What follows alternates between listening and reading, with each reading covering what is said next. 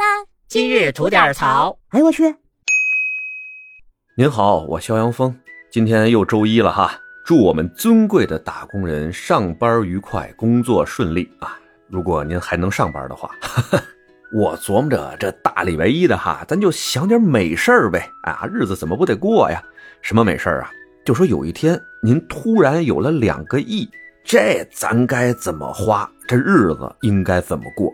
那位说了，行了，别这儿做白日梦了，怎么就有两个亿了？嘿。您还别这么说，对吧？这做人如果没有一点梦想，那跟咸鱼有什么区别？对不对？如果您有了梦想，那您至少是一条有梦想的咸鱼，这听上去不就高大上多了吗？那咱们先说这两个亿它是怎么来的。如果说这两个亿啊是您经营所得，哎，凭自己本事挣出来的，那这事儿吧不在今天咱们的讨论范围内。为什么呢？您有这本事挣来这两个亿，那您就有本事把这两个亿花好了，对吧？谁能教得了您？今天咱主要要聊的是哪种呢？就是您这儿还搬着砖呢，哎，还挤着地铁呢，突然就有两个亿，啪就砸您脑袋上了。甭管呢是继承什么遗产也好，哪位呢上帝的 赠与也好，还是中了一个大奖也好，反正呢就是合法所得吧。那这个时候，这两亿该怎么花呀？我告诉您，随便花，您别违法犯罪去，是吧？这钱啊，基本上够您一辈子用了。唯独是一点，因为这个钱啊是天上掉下来的，您千万别想着拿这钱干什么去，做个投资去，创个业去，千万别想。那句话怎么说来的？凭运气赚来的钱，你早晚凭自己本事全还回去。那位又问了，哎，你别说别人，你就说你吧。有一天有两个亿，啪砸在你脑袋上，你怎么花？行，今儿啊，咱就就这个问题哈，咱交流交流。我也跟您说说，我想怎么过这日子。万一哪天 咱真能有这数的，对吧？咱先说说这两个亿人民币啊是啥概念？说这重量吧，两个亿的人民币大概是二点三吨那么重，一张一张摞起来吧，得有六十层楼这么高，有冲击力吧？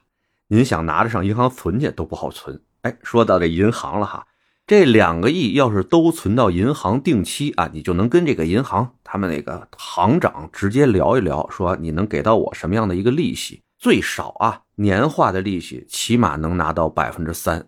那两个亿存到银行里边，您一年拿到的利息最少就是六百万，怎么样？大家闭眼想想这个事儿，够过瘾的吧？说到我啊，我如果突然有了这两个亿，我就属于那种啊，绝对不做什么投资，绝对不做什么创业的那种没出息的人。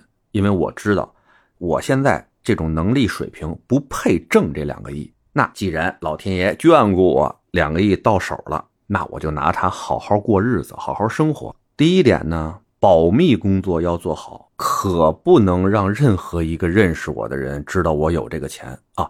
不是说咱抠啊，不想帮助别人啊，真不是。因为说实话呢，如果身边的人有一个知道了，那就一定会有一百个知道的。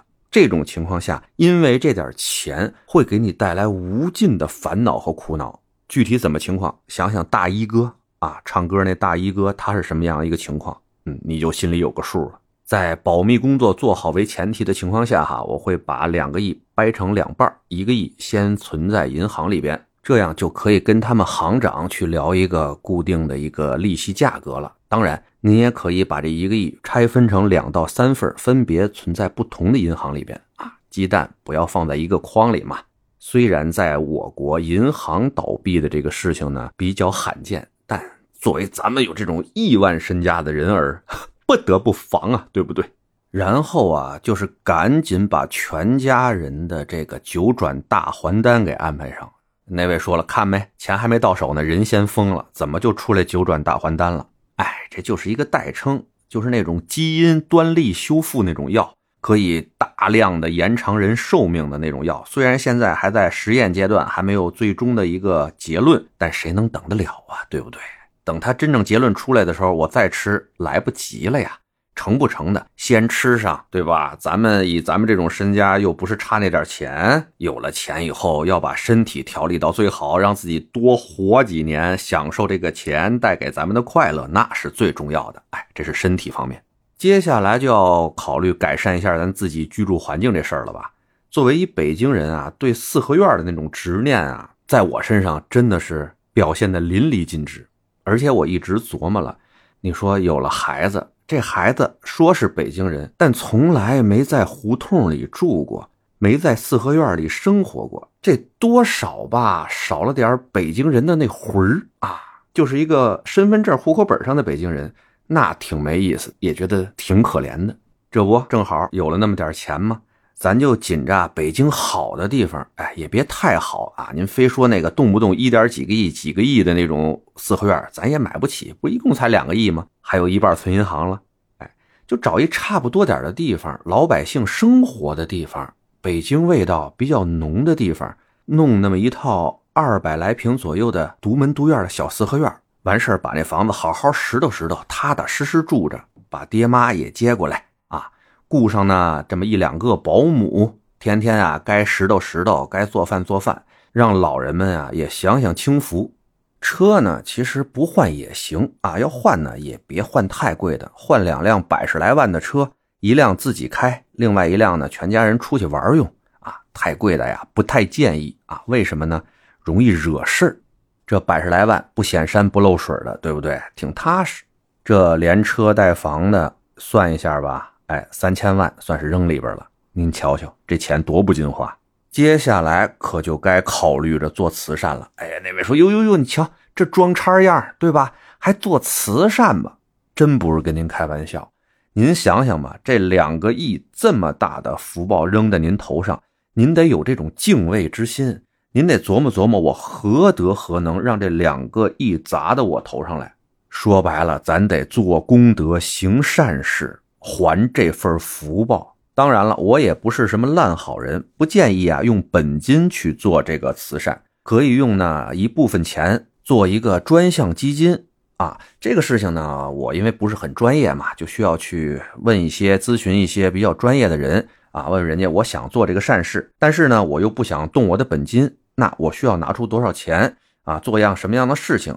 第一，能保证我的本金安全；第二，可以用这个本金产生的利息方面的收入做这些慈善，对吧？您看善事儿也做了，自己的本金呢，哎，也没有得到什么样的伤害，我觉得挺好。因为做善事这个事情啊，您在做的时候，其实就有各种正能量向您扑面而来了。做好事呢，也能让自己身心感到愉快，对不对？那接下来啊，就是享受生活了。这世界这么大，谁不想去看一看呢？对不对？相信啊，在这种不用筹钱的旅途中吧，您的这个身心啊，可以得到极大的愉悦。嗯，收获的快乐啊，不像咱们穷游的时候那种抠抠缩缩的状态了，对吧？啊，但是啊，最主要的还是要注意安全啊，别作啊，别作。人说了，您也不能整天就旅游就玩啊。当然了，咱还得干点别的。那么多年没学好的英语。咱能不能在个英语国家好好的住一段时间？处于那个环境下，也让自己能够学得更快一点啊！还有想学的西班牙语、葡萄牙语之类的，哎，咱都去学习学习。还有呢，哎，还想学个飞机的驾照，嗯，开个飞机到处晃一晃，也想着挺开心嘛。生活中所有的事儿啊，都找最专业的人来做，包括我那点儿一两个亿的财产。